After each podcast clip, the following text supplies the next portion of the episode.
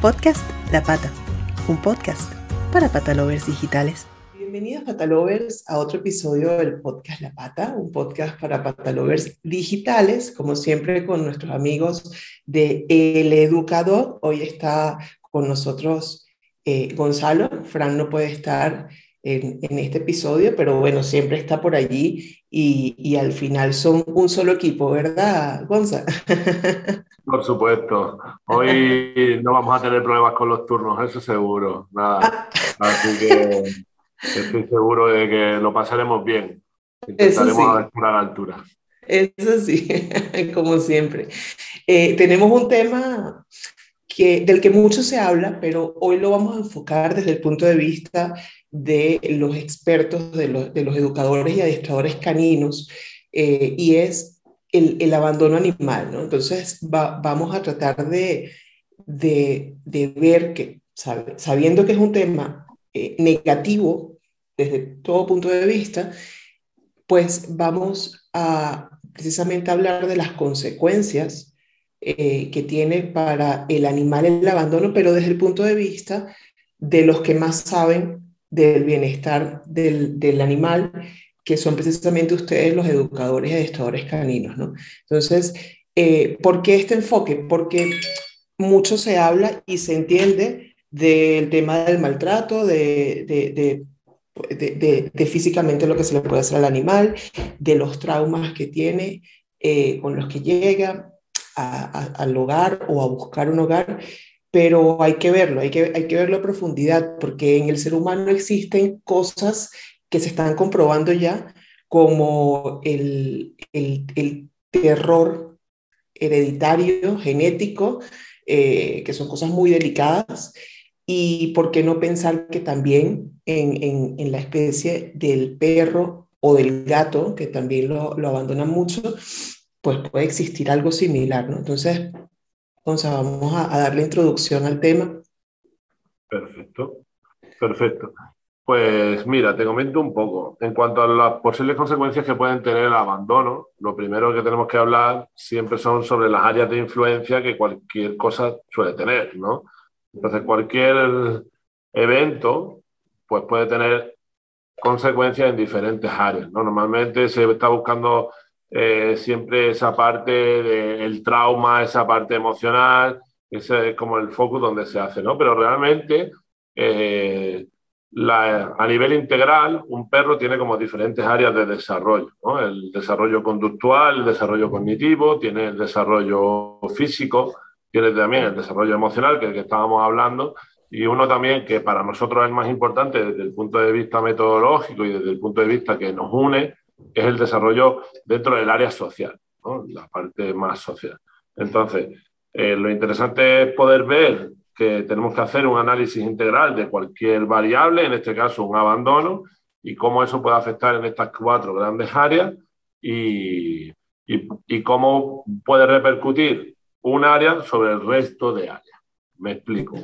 ¿Vale? Sí. Normalmente siempre pensamos en que el abandono pues, genera al perro un problema emocional, un trauma.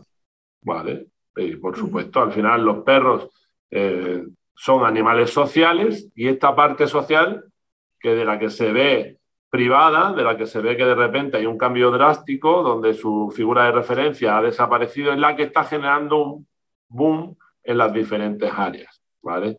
Entonces, sí. vemos que un problema social, que es, he perdido mi figura de referencia, he perdido mi núcleo familiar, he, perdido mi apoyo donde yo realmente he hecho mi mundo, eh, genera pues, un impacto en cada una de las otras áreas. ¿En qué puede influir en el resto de áreas? Pues en el área emocional, pues pasan, hay muchísimos, muchísimos problemas derivados de ahí. ¿no? El primero y el fundamental que normalmente se suele ver es aquel que está relacionado con los problemas de apego. ¿no? Es un perro que al final, cuando de, después del abandono recupera un núcleo familiar, recupera un sitio donde vuelve a sentirse cómodo, donde vuelve a sentirse como casa, eh, se genera un apego muy fuerte, pero que se genera como un apego inseguro, o suele generarse. ¿vale? Mm. Entonces, ¿qué acaba pasando ahí? Pues que eh, puede llegar a dar problemas dentro de lo que sería la ansiedad por separación, ¿no? que es un problema de comportamiento eh, muy extendido en diferentes, en diferentes familias y que realmente para mí es el peor de los problemas que puede tener un perro y una familia. ¿Por qué? Porque, porque demuestra mucho, mucho estrés ¿no? de parte del, del, perro, que la está pasando mal al final. Claro, por un lado, demuestra mucho estrés. Ese estrés no es solo puntual, sino que es prolongado durante horas, porque al final cualquier familia necesita siempre salir. Salir a comprar el pan, salir a trabajar, salir a estudiar, salir a darse un paseo, eh, hacer diferentes tipos de actividades. Entonces no es como, por ejemplo, un perro que cuando tiene eh, un problema de agresión ve a un perro y se pone con un pico de estrés muy alto en ese momento, se va el perro y se acaba. No, a lo mejor eso puede durar 3, 4, 5 minutos, ¿vale? Pero un perro con ansiedad por separación, por un problema de apego inseguro, se va a ver expuesto durante un tiempo prolongado y de manera continua a episodios realmente estresantes por la pérdida de ese núcleo una vez más.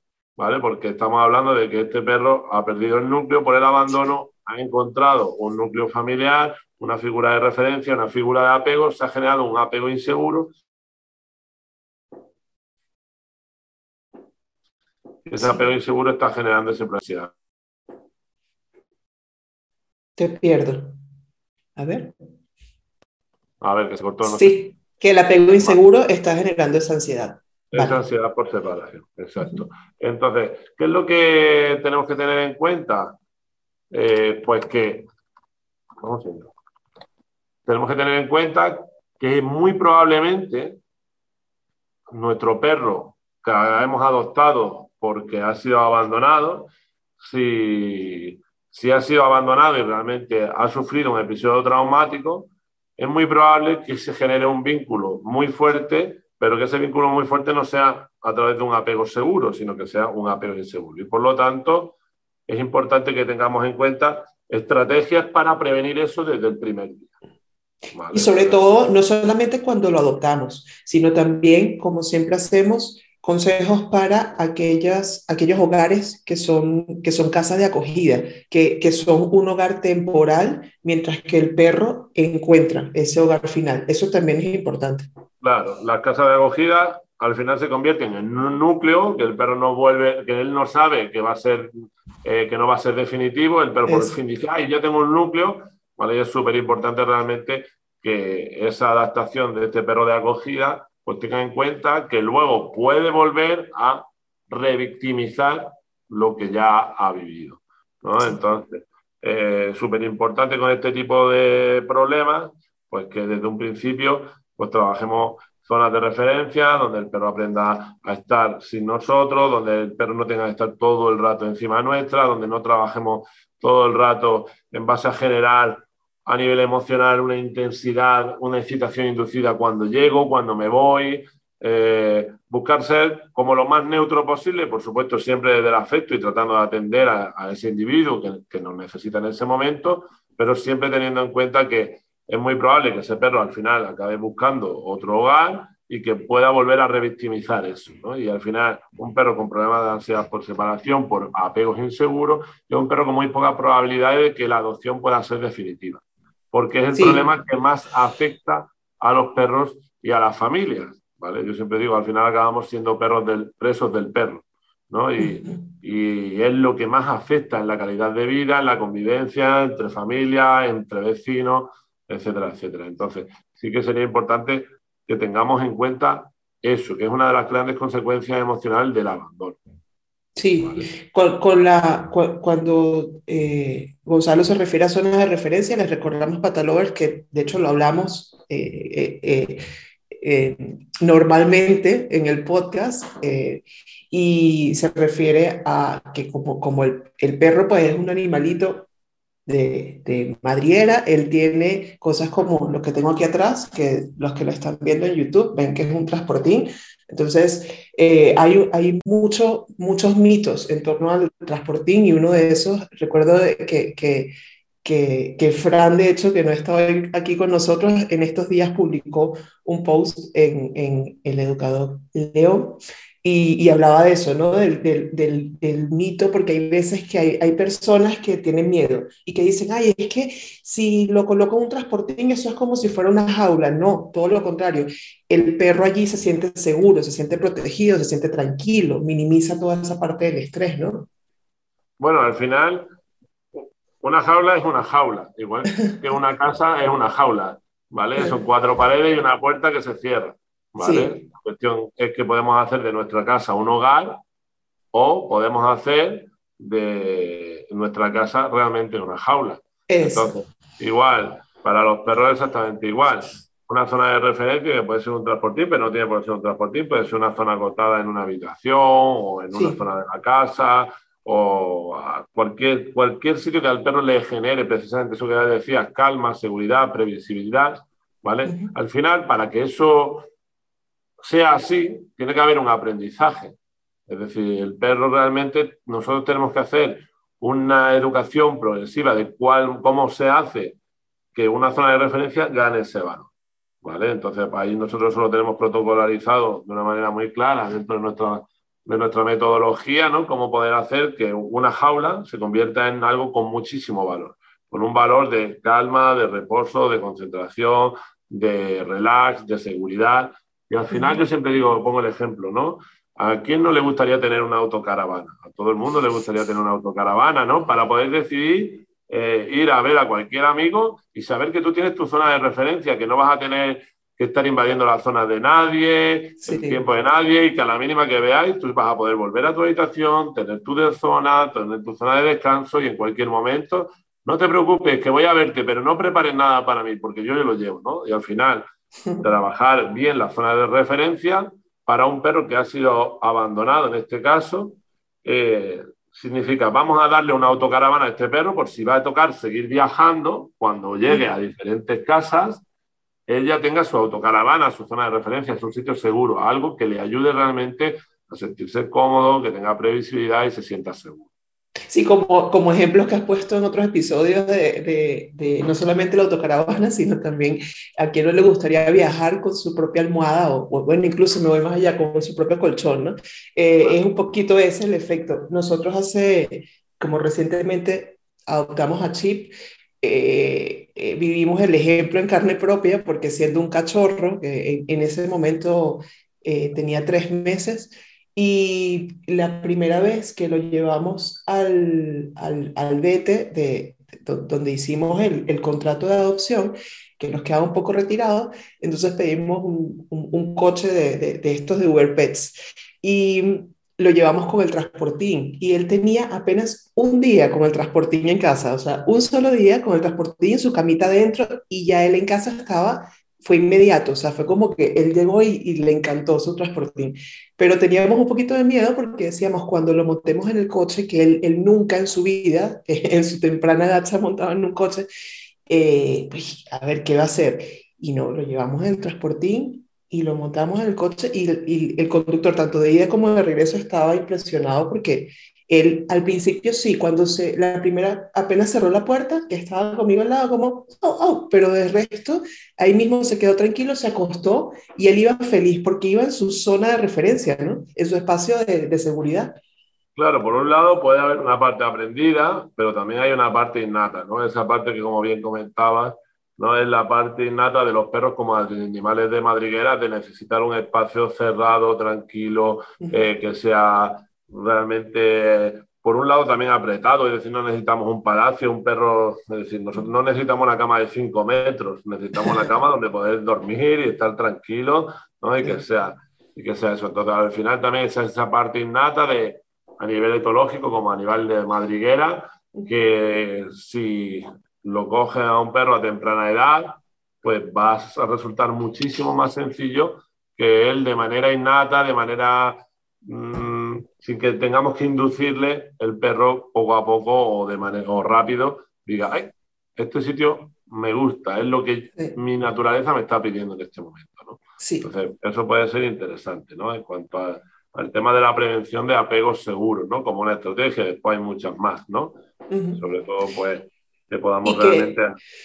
Sí, y, y, qué pasa con... Eh, yo sé que estás hablando obviamente de las cuatro aristas, pero ahorita nos enfocamos un poco en la parte del, apego inseguro y de la ansiedad por separación. Eh, otros casos que seguramente lo vas a mencionar, muy frecuentes, que son consecuencia del, del, abandono, eh, es la agresividad. Muchas veces eh, nos, ha, nos, ha, llegado casos y seguramente ustedes en el educador eh, les ha llegado casos en, la escuela de, de, familias que dicen, oye, no sé qué le pasa porque eh, puede ser que, puede que sea agresivo con, con personas, eh, pero lo más frecuente es que tengan miedo y sean agresivos con otros animales, ¿no? Que es típico cuando los llevan, los sacan, los llevan al parque la primera vez o los llevan a dar un paseo y ya empieza a ver animales y ves que suelen ser agresivos, ¿no? Entonces, allí, ¿qué ocurre? Eh, eh, ¿cómo, ¿cómo, podemos trabajar esto? Sin duda sabiendo que es una consecuencia ¿no? del, del, abandono. Vale. A ver, la agresión es un comportamiento. Ser agresivos, es decir, no existe, no, no hay seres agresivos. La agresividad es una condición de todos los seres vivos. Es decir, claro. hay, que tener cuidado con, con ciertas cosas porque eh, tendemos a, a, poner una etiqueta donde realmente se hacemos al perro como hacemos un zoom, ¿no? Le estamos haciendo, poniendo una... Lo catalogamos. Exacto, como catalogado dentro de algo y al final eso, eh, lo que estamos diciendo no es que el perro es agresivo, no, agresivo, la agresividad es un componente de todos los seres vivos, ¿vale? La agresividad es una herramienta útil para la supervivencia y todos lo tenemos de alguna forma en nuestro interior, si no lo tuviéramos seguramente eh, sería nuestra supervivencia bastante precaria porque hay situaciones donde realmente eh, vamos a encontrar, pues tener que tratar, tratar de usar ciertas herramientas, ¿no? Como puede ser la agresión. Claro, entonces se comporta de forma agresiva, es la forma correcta de exacto, Exacto, eso sería, sería correcto así de esa manera de expresarlo, ¿no? Tiene un comportamiento de agresión, se comporta de manera agresiva en un contexto determinado. Y ahora lo que tenemos que entender es Vale, no, nos vamos ahí, se hace un zoom sobre el área conductual, ¿no? Hay un comportamiento de agresividad, un comportamiento de agresión, ¿vale? Y tenemos otra vez que volver, vale, pero ¿esto de dónde viene? El comportamiento de agresión, ¿vale? En este caso, viene del área emocional, ¿vale? Al final, ¿por qué un perro con abandono puede tener más papeleta o tiene más probabilidad de que realmente eh, salgan o surjan esos comportamientos agresivos? Por esos comportamientos agresivos surgen precisamente de la inseguridad. ¿vale? Volviendo otra vez al área emocional. El área social hace un impacto sobre el área emocional y el área emocional hace un impacto sobre el área conductual. Es lo que quiero que entendamos así, eh, de una manera más, más analítica, ¿no? Para que lo podamos entender. Entonces, ¿por qué estos perros suelen comportarse de manera agresiva o se pueden ver esos comportamientos agresivos en ciertos contextos? Por la inseguridad. Han perdido su figura de referencia, estoy inseguro, cuando estoy inseguro, al final eh, tengo tres tipos de comportamientos innatos. La huida, el ataque o la defensa y hacerse el muerto, la indefensión. ¿Vale? ¿Qué es lo que pasa? Pues que a estos perros que eh, se han, han, sido, han sido abandonados, se sienten inseguros, la coge una familia, y esa familia está insegura también, le pone una correa para que el perro no se escape porque no saben lo que pasa y entonces esa correa se está mm, yendo en nuestra contra. Es decir, lo que está haciendo es limitar las opciones de aparición de ciertos comportamientos cuando hay un caso de inseguridad. Por ejemplo, si el perro está inseguro y no tiene estrategias y va atado, hemos dicho que la primera respuesta del miedo la inseguridad es la huida. Al ir atado no tengo la respuesta de huida, no puedo hacerla. estoy bloqueado ese comportamiento, esa acción.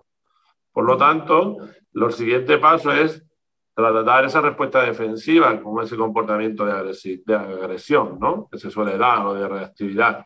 Entonces encontramos perros que han sido abandonados, se sienten inseguros, los dueños se sienten, los nuevos dueños se sienten inseguros, les ponen una correa y entonces están limitando la opción de coger distancia cuando lo necesitan. Y entonces empiezan a verse perros que empiezan a tener problemas de reactividad o comportamiento agresivo de una manera muy automática.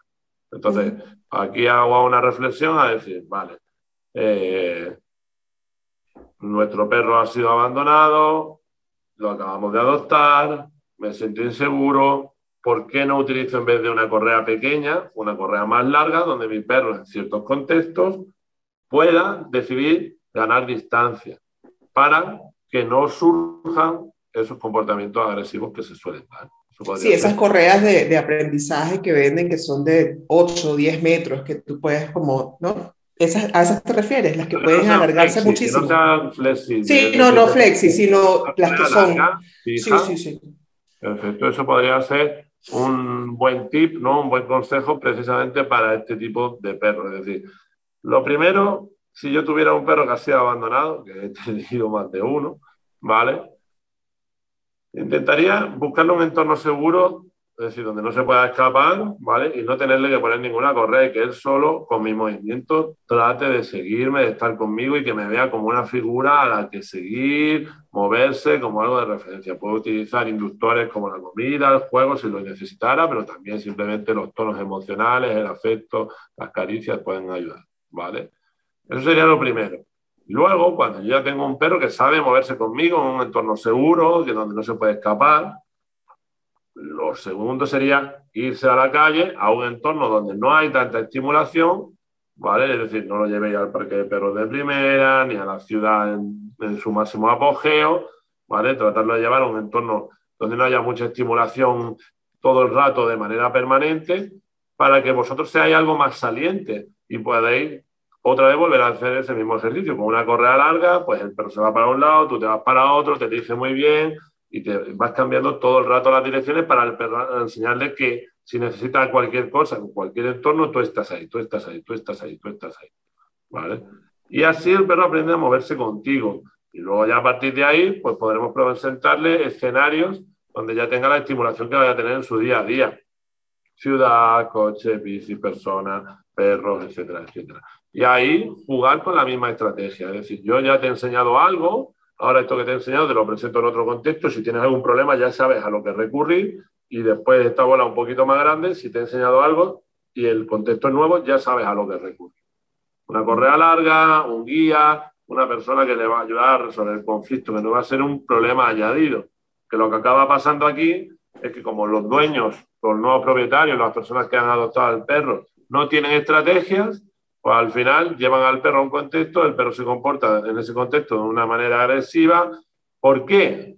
Porque hay una situación aversiva para él y el dos dueños lo que hacen es corregir al perro, reñir al perro, castigar al perro, por su falta de recursos, que yo lo entiendo. Pero al final el perro se enfrenta a una situación aversiva con los perros del entorno y a una situación aversiva con sus nuevos propietarios. ¿Qué opción le queda al perro? Elegir entre una situación aversiva y otra situación aversiva. ¿Qué va a salir? Pues lo innato, lo innato, que es la respuesta defensiva. Entonces, eh, creo que ahí se han dado bastantes consejos importantes a la hora de qué empezar a hacer para prevenir, por un lado, como hemos visto antes, la ansiedad por separación, pero también esos comportamientos agresivos que se suelen dar con personas, con perros, ¿vale? Y de qué manera nosotros podemos ayudarle al perro y de qué manera nos podemos comportar para realmente ser un guía resolutivo. Sí, vale. Sí, está súper, súper eh, entendido ese punto, además muy bien cómo lo explicas de, claro, si el perro se consigue con, con comportamiento agresivo por un lado y comportamiento agresivo por el lado también de sus, de sus referentes que son las, eh, sus, humanos, entonces, pues evidentemente va a reaccionar a la defensiva siempre, ¿no? Em, creo que aquí lo más importante de todo siempre es algo que recordamos eh, a cada instante, que, que es eh, la energía, la tranquilidad, eh, todo eso tiene que venir de nosotros mismos, ¿no? Porque el perro al final es como, es como una esponja. Él está allí siempre observándonos, siempre sintiendo todo. Entonces, si nosotros mismos estamos nerviosos, pues le vamos a transmitir todo eso y, y, ellos no entienden de reñir, o sea, ellos, ellos no entienden cuando uno les dice, no, que eso no, y les sube la voz, ellos se quedan como, bueno, eso es parte como de, de, la comunicación de uno, ¿no? Hombre, ellos van a entender que hay una situación problemática que deben hacer frenar de alguna manera, pero es muy poco probable que el perro realmente entienda el motivo de. Exacto. ¿vale? Entonces, eh, normalmente tendemos a pensar que todo lo que viene después de un comportamiento tiene una relación con él, pero no es cierto. Si yo ahora te digo, oye, Gaby, toma 50 euros. Y tú vas a decir, ay, muy bien, qué, qué bonito, qué, qué amable, Gonzalo. ¿no? Pero no tienes ni idea de por qué te da los 50 euros, o realmente tú sabes por qué te da los 50 euros. No, claro, es así. ¿Vale? Y si ahora yo te, digo, Gavich, eh, y te doy una colleja, ¿vale? Un golpe, lo que vas a pensar es, uy, este tío es tonto, eh, ¿qué le pasa? ¿Por qué hace esto? No, no va a, es muy difícil que tú entiendas, ah, pues resulta que es por este movimiento de cabeza que estabas haciendo y ese movimiento de cabeza lo estás haciendo de manera involuntaria, no estás pensando voy a hacer este movimiento de cabeza a ver si Gonzalo me da 50 euros. Voy a dejar de hacerlo a ver si Gonzalo no me da una colleja. ¿Vale? Y es donde entra, más que lo que viene antes o de viene después, donde entra la comunicación, ¿no? Donde yo te trato de hacer consciente de lo que espero de ti, ¿no? Entonces yo te puedo decir, claro, nosotros hablamos el mismo idioma y es más fácil. Pues una cosa que me gusta mucho de ti es que muevas la cabeza. Entonces, poco a poco, seguramente, si eso es funcional para ti, lo harás más. Pues con los perros tenemos que tratar de hacer algo igual, ¿no? Y ahí es donde nosotros eh, generamos todo lo que es un sistema de comunicación bidireccional, que es el sistema de marcadores de comportamiento que nosotros tenemos, donde le decimos al perro, eso es lo que espero de ti, eso que estás haciendo, eh, lo estás haciendo muy bien, sigue haciéndolo, esto tiene un inicio, un desarrollo y un cierre, este comportamiento que estás manteniendo ahora ha llegado a su fin, esto que estás haciendo es genial, pero esto es brutal, es decir, hay una diferencia a nivel cualitativo. Entonces, hay muchísima información que tenemos que dotar de significado para poderla implementar, porque los perros no hablan el mismo idioma que nosotros. Pueden aprender el significado de nuestras palabras y pueden aprender el significado de conceptos comunicativos que queremos enseñarles, ¿no? Y esa es la gran parte, ¿no? Que nosotros siempre trabajamos a nivel metodológico con todos nuestros clientes, con la gente que hace nuestros cursos, ¿no? Lo primero es crear ese sistema de comunicación, porque si tú y yo no nos conocemos, no nos entendemos, pues seguramente vayan a surgir problemas en la convivencia. Entonces, lo primero es que podamos comunicarnos para poder, por un lado, entender qué es lo que necesitas y poderlo atender, y por otro lado, que yo pueda expresar lo que espero de ti. Sí, sí y ese sistema de comunicación siempre en, como en la parte más cotidiana, para que lo, lo, que, como lo entendemos nosotros, ¿no? los que no somos educadores eh, caninos, eh, está basado como en ese refuerzo positivo, en ese, ok, esto es lo que espero de ti, lo estás haciendo bien, y tú ahí vas, ¿no? Entonces es como, como este, y es, y es el juego de no perder la paciencia y mucha repetición en eso, es como, vamos, vamos, vamos, y así ya elata, ¿no? Una cosa con la otra. Bueno, al final no se trata de, de un tema, eso es otro mito dentro de, de la educación canina, ¿no?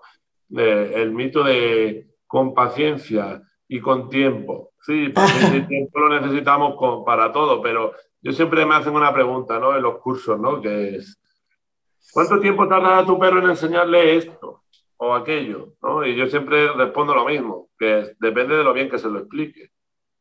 Ah, si lo explico bien, lo entenderás rápido. Si te lo explico mal, probablemente nunca lo entiendas. O sea, que puede que a la primera entienda algo y todo está en tus dotes comunicativos, en si lo explicas realmente bien.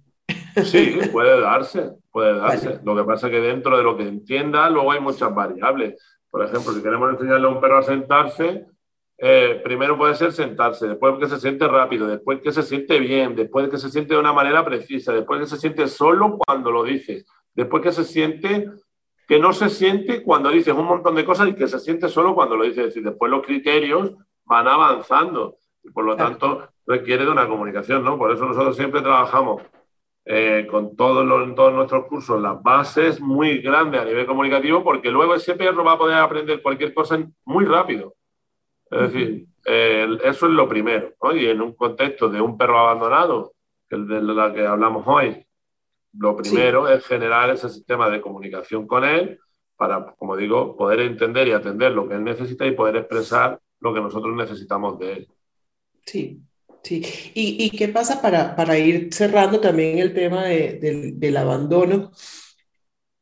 Eh, quizás quizás no, no, no, se ha descubierto nada hasta ahora, ¿no? Pero sí me pregunto, ¿qué pasa con, eh, existen razas que normalmente son abandonadas por el tema de la práctica de la caza, eh, que son, como sabemos, pues, los galgos, eh, los bodegueros, los podencos, son como razas bastante susceptibles a este tema del abandono por la actividad de la caza. ¿Existe o, o pudiese hablarse en esta evolución del perro de la, de, como especie y luego de las razas de, no lo sé, como, como empecé el episodio, que, que, que, se están haciendo estudios y se está demostrando que en el ser humano existe esta, esta, em, este terror genético, eh, que se ha hecho estudios en nietos de, sobrevivientes del holocausto, por ejemplo, y se ha visto cómo ya desde el vientre materno tú puedes heredar ansiedad y una cantidad de cosas por lo que has vivido.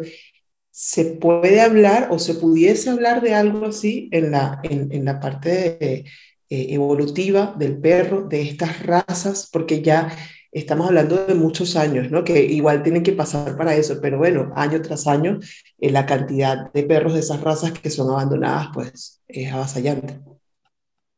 Bueno, aquí seguramente sí que hubiera estado interesante que estuviera Fran, que de todas estas cosas y seguramente hubiera podido dar una respuesta más completa. Pero bueno, yo tengo, voy a tratar de, de hacerlo lo mejor posible, ¿vale? A ver, cuando tú tienes un episodio estresante como un abandono, lo que se está produciendo a nivel emocional son un montón de cosas, pero a nivel orgánico, a nivel químico, en el organismo se están produciendo un montón de reacciones químicas.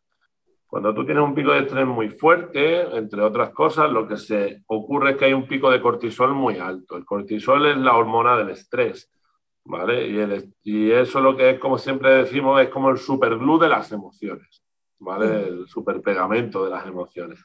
Entonces, si tú estás en un episodio donde has sido abandonado, estás en la calle, has perdido tu referencia, tienes miedo, estás inseguro, no solo te sientes así, sino que a nivel fisiológico tu cuerpo está segregando un montón de sustancias químicas, entre otras cosas el cortisol.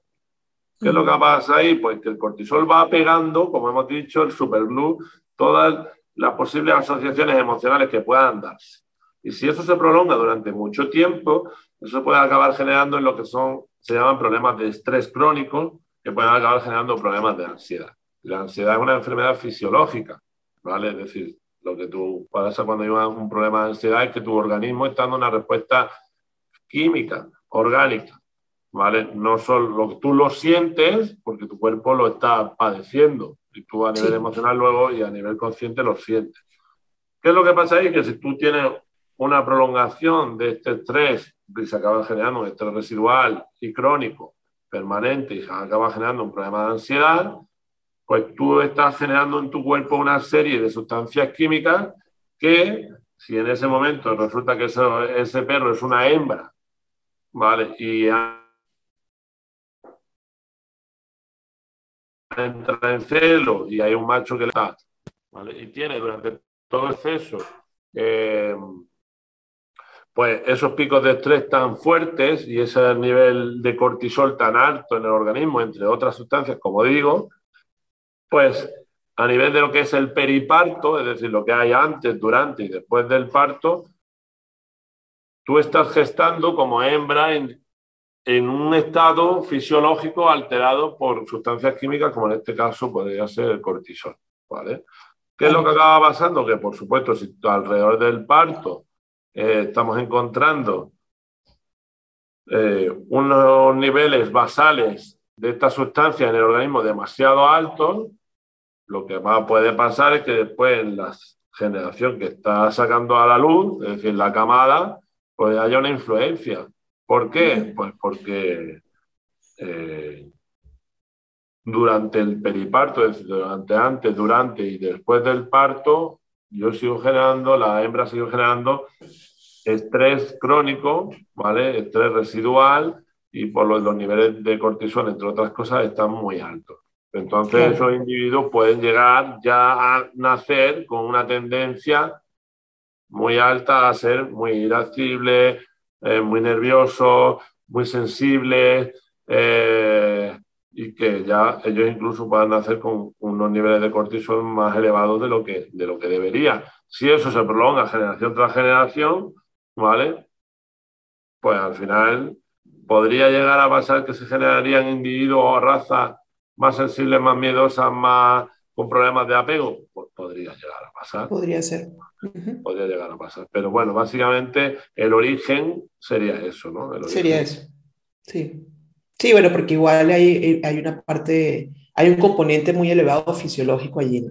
Eh, vale, perfecto. Sí, es, es algo que, puede, que, debemos estar atentos, ¿no? Porque, porque al final eh, pudiese, pudiese pasar. Entonces ya vemos que no es, no es ilógico pensarlo y sí puede haber un argumento para que ocurra. Bueno, yo no sé, eh, Gonzalo, si tienes algo más que agregar en torno a este tema de, de la, del, de, del, del abandono desde el punto de vista de la educación canina. Pues, como digo, el abandono al final no deja de ser una desvinculación de un, de un individuo de su grupo social y ese área social está influyendo directamente sobre el área emocional, que puede dar problemas de miedo, de alerta, de inseguridad, de estrés crónico, de ansiedad por separación, de agresión, y todo eso se vería reflejado a nivel conductual y que también puede dar lugar a problemas fisiológicos pues, y físicos, como me han abandonado, hay atropellos, eh, hay accidentes, hay perros que que le han abandonado o le han dejado atado durante muchísimo tiempo, han perdido muchísima masa muscular, ¿vale? Entonces, al final, es lo que volvemos a ver aquí es que, de nuevo, este área social es la más importante, la que influye sobre el resto y influye directamente sobre muchos aspectos, ya sean dentro del área social, emocional, físico,